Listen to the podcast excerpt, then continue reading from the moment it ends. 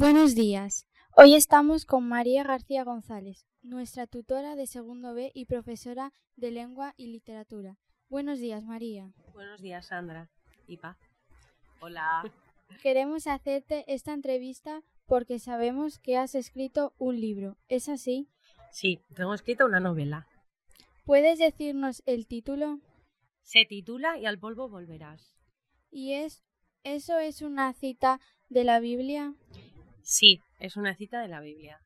La historia narra la vida de Lola que perdió a sus padres en un accidente de tráfico. ¿Está basada en una historia real?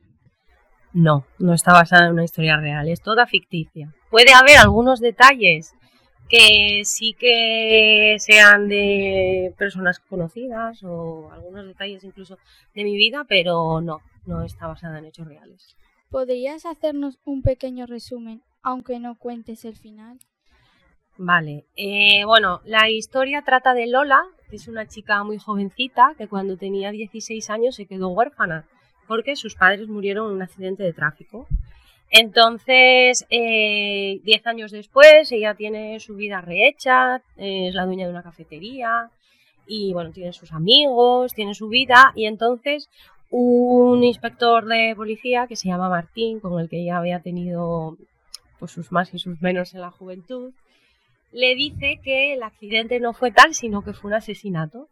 Entonces, en ese momento toda su vida se viene abajo y decide investigar pues qué fue lo que sucedió y por qué perdió a sus padres, porque además ella tenía una relación muy especial con su madre, por ejemplo. Parece muy interesante, me dan ganas de leerlo. Me alegro, me alegro. Ya me contarás, Sandra. Pero seguro que tu vida ha sido muy interesante también. ¿Cuándo empezaste a escribir? Pues empecé a escribir cuando era muy pequeña, muy, muy pequeña. Eh, pues igual tenía siete u ocho años cuando empecé a escribir. Escribía cuentos que me gustaban a mí, porque consideraba que los cuentos que había por ahí pues no, no me apetecía leerlos. Y luego pues fui trabajando en la en, pues, en mi labor como escritora, si lo podemos denominar así, porque no me dedico a ello profesionalmente.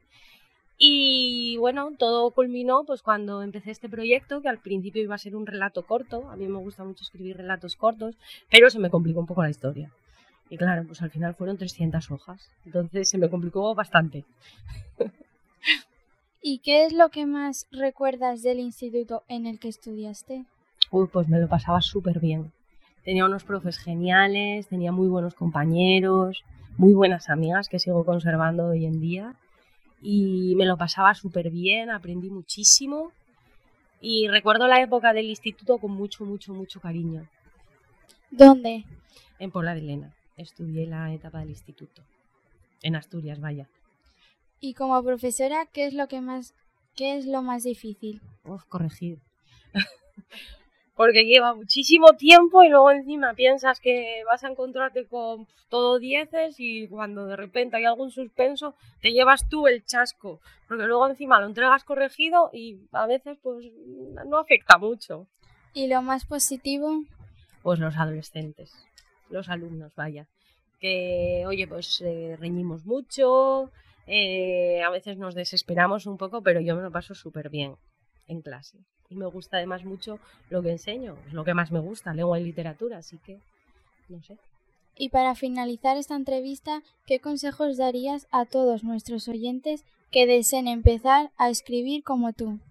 Pues que lean mucho, eso es lo más importante a la hora de escribir, leer mucho, porque de esa forma vas cogiéndole el tranquillo al ritmo de las historias, porque hay veces que las historias muy lentas no funcionan, incluso si van muy rápido tampoco funcionan. Eh, aprendes a manejar a los personajes, aprendes a manejar escenas y te sirven de muchísimo. Y luego también escribir, aunque sea solamente, mm, eh, yo qué sé, por ejemplo, ¿no? Eh, cuando yo ahora estoy escribiendo otra novela y hay muchas escenas de acción y a mí las escenas de acción se me dan fatal. Entonces lo que tuve que hacer fue aprender a escribir escenas de acción y me ponía vídeos de películas o vídeos de series donde había escenas de acción e intentaba escribir para reproducir ese ritmo. Entonces, pues eso, que son luego escenas que se quedan ahí, pero te sirven para ir aprendiendo y cogiendo el ritmo. ¿Y puedes adelantarnos el título de esa nueva novela o no lo tienes todavía? Sí, sí, sí, ya tengo el título. Se llama Generación Jagger y es como mi gran proyecto porque es una historia muy larga, muy compleja, con muchos personajes y me está llevando muchísimo tiempo. Espero que te haya gustado la entrevista que te he preparado y te doy las gracias por haberme elegido para realizarla. Muchísimas gracias a ti, Sandra. Y paz. Bueno, pues muchas gracias. Yo creo que es un honor para nuestro instituto contar con, una novelista como, como, María y, bueno, y que además eh, está enseñando ese amor por la literatura y la lengua a los alumnos de nuestro instituto. Muchas gracias, María. Gracias.